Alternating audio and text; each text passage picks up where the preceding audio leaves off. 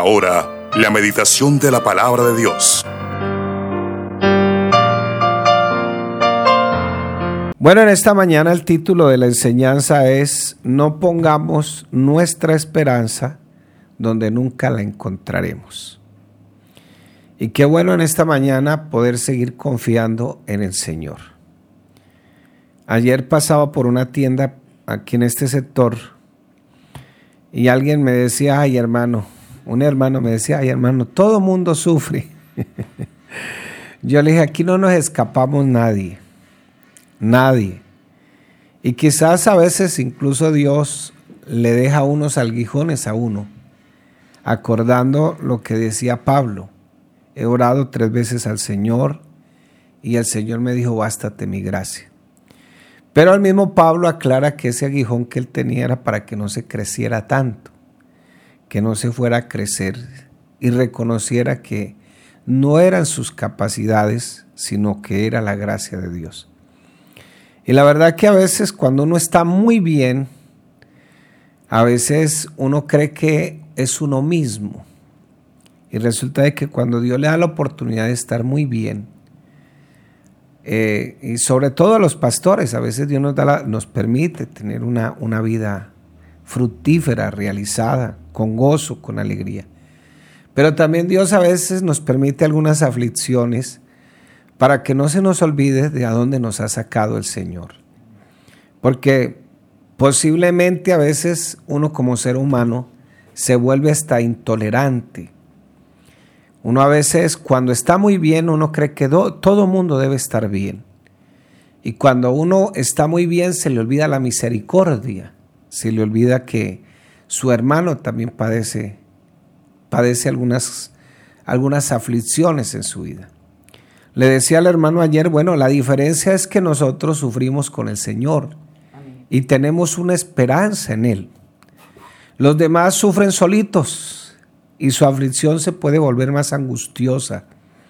Porque a veces cuando no tenemos al Señor ni orar sabemos. De pronto la religión nos enseñó a hacer algunas oraciones muy mecanizadas, pero la oración fiel y verdadera es esa, aquella comunión que tenemos con el Señor. Primera de Timoteo 4:10 dice que por esto mismo trabajamos y sufrimos oprobios porque esperamos en el Dios viviente, que es el Salvador de todos los hombres y mayormente de los que creen. Salvador de todos los hombres. La única diferencia es que el hombre resiste o acepta la gracia de Dios. Pero la salvación es para todos. Dios no quiere que nadie se pierda, sino que todos lleguen al conocimiento de la verdad. Dice, por esto mismo trabajamos y sufrimos oprobios Pablo dice que no solamente sufrió oprobios, persecuciones, malas palabras, golpes, cárceles de los de afuera, porque no compartían su doctrina. Porque en otro tiempo, como dice la palabra, la misma fe que él perseguía ahora la predica. Y tuvo que sufrir algunas prisiones, tuvo que sufrir apedreados, piedra, le llovía piedra, casi de muerte. Sin embargo, la Biblia dice que no solamente de los de afuera, sino que también algunos hermanitos, hermanitos por la gracia del Señor, de los de adentro, o sea, de la misma congregación, lo hicieron pasar algunas, algunos sufrimientos.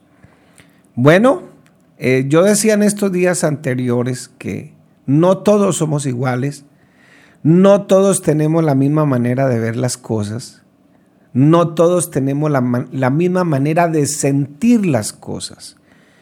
¿Y por qué digo ver y sentir? Porque algunos manejamos nuestro sistema emocional de una manera y otros lo manejan de otra.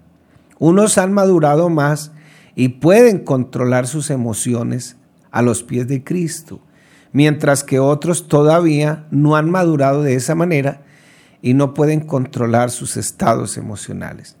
Pero la verdad, mi hermano, es que a pesar de todo, Dios nos tiene en una comunidad de vida y esa comunidad de vida se llama la iglesia. Y ahí todos tenemos un objetivo en común. el objetivo en común es Cristo Jesús. Pero dice la palabra aquí, no pongamos, o el título de esta mañana, no pongamos nuestra esperanza donde nunca la vamos a encontrar. No sé dónde, en qué estés esperando. De pronto estés esperando una plata que te van a pagar. De pronto estés esperando un pleito que tienes demandado, como en mi caso. en mi caso, y que ojalá ganemos. Porque donde ganemos, eso es mucha plata la que viene en camino. Pero a rato lo dudo porque ya llevamos 15 años en esa pelea y no se han dado ningún resultado. Entonces, igual, si llega, pues que sea la bendición de Dios la que nos enriquezca y no nos añade tristeza. Pero si no llega, pues el Señor sigue vivo y en Él seguimos confiando. Al fin y al cabo, el Señor nos dijo, yo soy el camino, la verdad y la vida, y nadie viene al Padre si no es por mí. Entonces, qué bueno poder enfrentar estos desafíos de algunos maltratos que a veces nosotros sufrimos de otros, a veces nosotros mismos, eh, a veces sufrimos por cosas que todavía no han llegado y que quizás posiblemente no van a llegar porque tenemos unas falsas expectativas respecto a todas esas cosas. Entonces, nunca pongamos nuestra esperanza donde nunca la vamos a encontrar.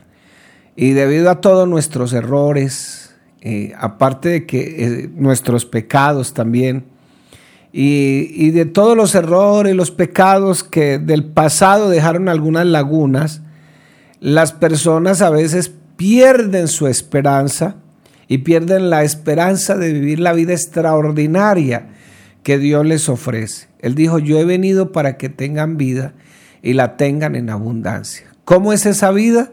Esa vida es en abundancia, una vida extraordinaria que Dios ha planificado.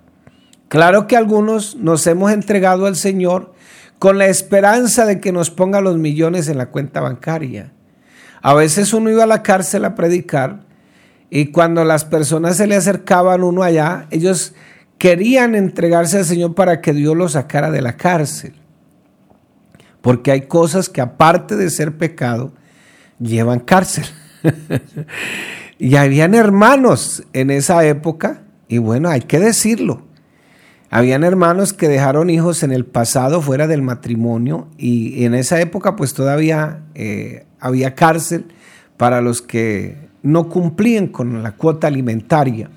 Hermanos que caían presos por cuota alimentaria, hasta un año presos allá. Bueno, la verdad es que era una experiencia también de parte de Dios y crecían espiritualmente.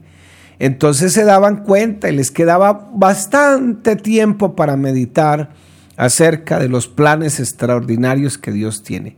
Independientemente de, su pasado, de mi pasado, si aceptamos que Cristo no solo sea el Salvador de nosotros, porque de hecho lo es, sino que también sea el Señor de nuestras vidas. Porque qué bonito aceptar la salvación del Señor. Ay, si el Señor me libró del infierno, me libró del pecado, claro, pero hay que aceptar que sea el Señor de nuestras vidas. Cuando nosotros aceptamos que el Señor Jesús sea el Señor de nuestras vidas, pues las cosas pueden cambiar porque Él es el que nos va a guiar, el que nos va a dirigir. Entonces pasamos de la desesperanza a la esperanza. Tan cansado de tanto caminar con el Señor Jesús, eh, eh, los apóstoles, de repente el Señor se les pierde un momentico y se va a tomar agüita y a un pozo, se sienta con una mujer tiene ese encuentro maravilloso, tanto el Señor como esa mujer. Y, y la mujer samaritana había enseñado o, o estaba enseñada a que ya estaba aislada, que no había esperanza para ella, porque entre los judíos y los samaritanos había una pequeña discordia. Y la mujer, primero que todo, no debía hablar con un hombre, y mucho menos con un judío. Pero ese día se le apareció el Mesías, el Salvador. Ella inició su conversación eh, con, algo, con algo entrañable. Siendo tú judío, como si, como si, o sea, era como una cosa imposible. Tú judío me vienes a pedir agua a mí. Y su, su corazón estaba resentido, su corazón estaba bastante adolorido porque pues no solamente era la situación de que ella era samaritana, de que el Señor era judío, sino que de pronto se había sometido a muchos escarnios públicos. Y era algo extrañable, extrañable que, que ella, o que él más bien le pidiera agua, ella siendo samaritana. Entonces, no había esperanza para ella. Y más que sus maridos, porque ya eran cinco matrimonios, cinco divorcios, más que sus maridos, pues la habían dejado y, la habían, ella se había equivocado y quizás no ella, había sido despreciada por los maridos que tuvo, porque dentro de la tradición judía, cuando ya un judío varón no quería una esposa, pues le daba una carta de divorcio y se podía volver a casar. Cinco maridos has tenido. Pero ahora, debido a todas esas circunstancias de resentimiento entre los dos pueblos, Aparte de eso, del, juzgamiento de la gente, porque pues ella estaba muy resentida.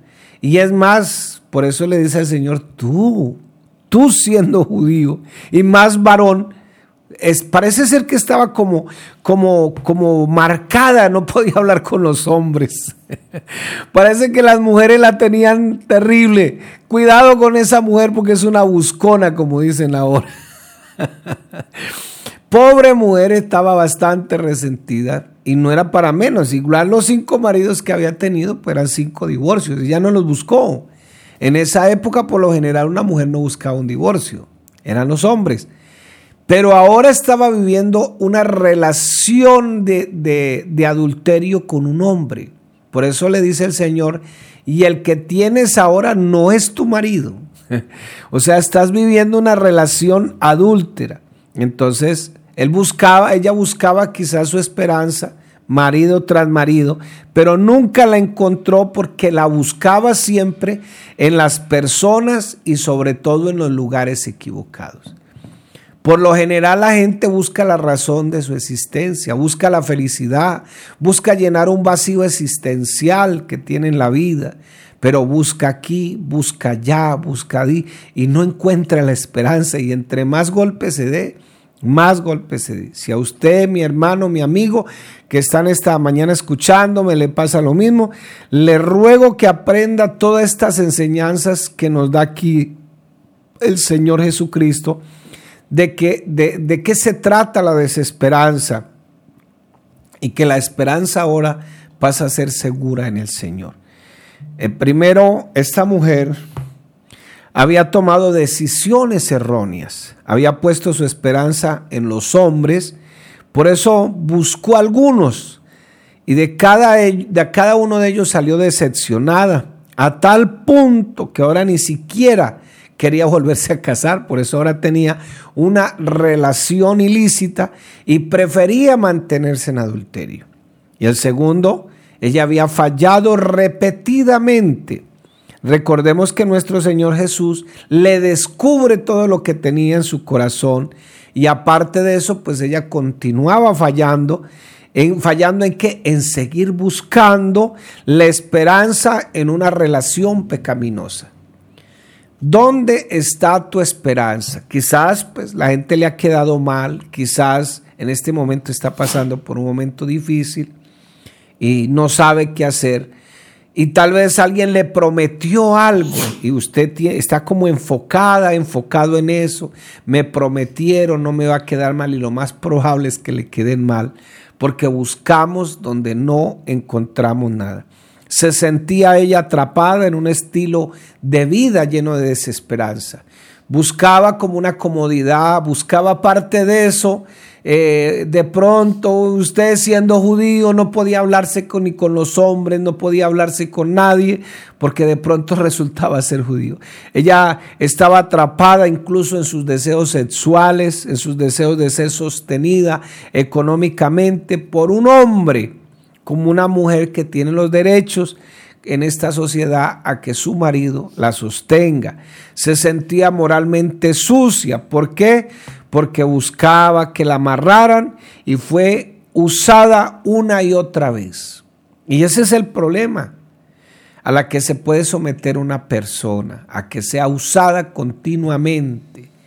¿Por qué? Porque cuando le ven esa necesidad, la pueden estar abusando. Y no hay quien no haga eso porque se pueden estar aprovechando de su triste condición. Entonces estaba aislada por su comunidad aparte de eso. Y eso sí me parece grave. Y ojalá los hijos de Dios no practiquemos esto porque a la final, como dice el Señor, con la vara que vas a medir, con esa misma te miden. Y esta mujer religiosa porque quería buscar a Dios, pero era pecadora. Ella dice que Jesús eh, adoraban en, ese, en el monte, eh, perdón, ella dice a Jesús que ellos, ellos adoraban en el monte Jericín, porque allí es donde lo hicieron sus antepasados, pero a pesar de la adoración que ellos vivían, no era la adoración que Dios exigía. Aparte de eso, aparte de que ella anhelaba adorar a Dios, ella permanecía en su pecado y sin duda era el comentario del pueblo en ese estilo de vida que ella llevaba. Jesús le dice que los adoradores que Dios busca no son los que adoran a Dios de, labios, lo honran de, labios, no es los que adoran a Dios devocionalmente, sino que esos adoradores le adoran en espíritu y verdad y buscan la voluntad de Dios. ¿Y cuál es la voluntad de Dios? Que nos santifiquemos, dice la palabra. La mujer samaritana, como muchas mujeres hoy, eh, usaba, usada de los hombres, como ellos, eh, como muchos, a veces abusan de ellas. El hombre por lo general es picaflor, enamora, y él busca a través de ese enamoramiento sexo y la mujer busca amor, cariño, respeto, entonces ofrece sexo a ver si lo encuentra a través de un hombre. Pero se está equivocando y quizás eso era lo que le pasaba a esta mujer. Y aprendió incluso a adorar a, punta de ritos, eh, a punta de cosas de emoción, emocionalismo a veces. No profundizaban ni siquiera en la palabra de Dios y por eso no lograba entregarle todo completo su vida al Señor. Hoy muchos viven en un mundo de decepciones por falta de respuestas, malas elecciones, y es que por esa razón muchos resultan decepcionados porque buscan respuestas en el mismo lugar donde nunca han encontrado respuestas y se dan cuenta que están equivocados. Dios nos da la esperanza, una esperanza segura, una esperanza de vida eterna, y, nos ha regenerado a través del poder de su evangelio y nos ha, nos ha dado la capacidad para enfrentar la vida con sabiduría y llevar una vida exitosa para el Señor.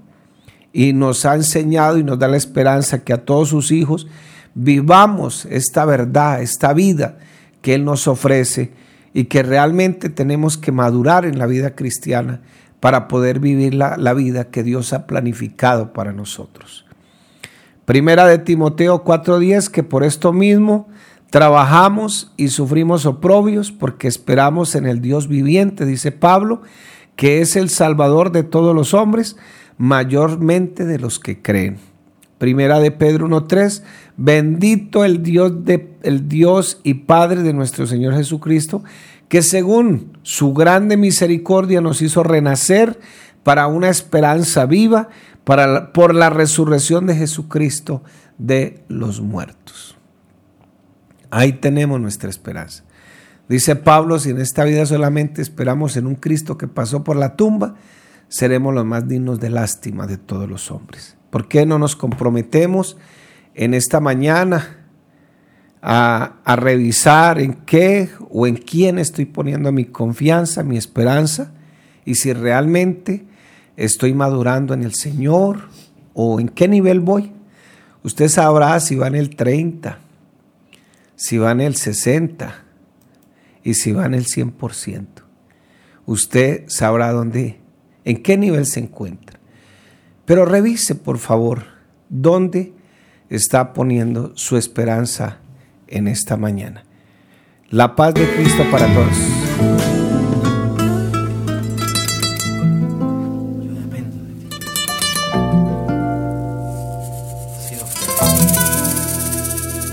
Yo no dependo de una posición que el mundo ofrece.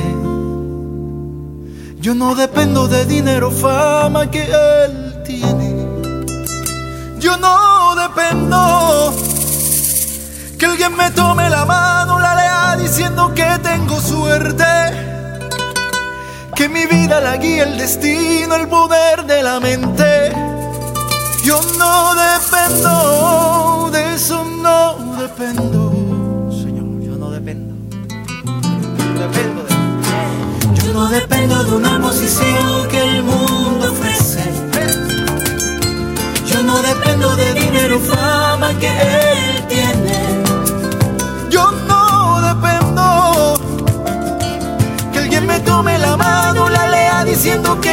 suerte.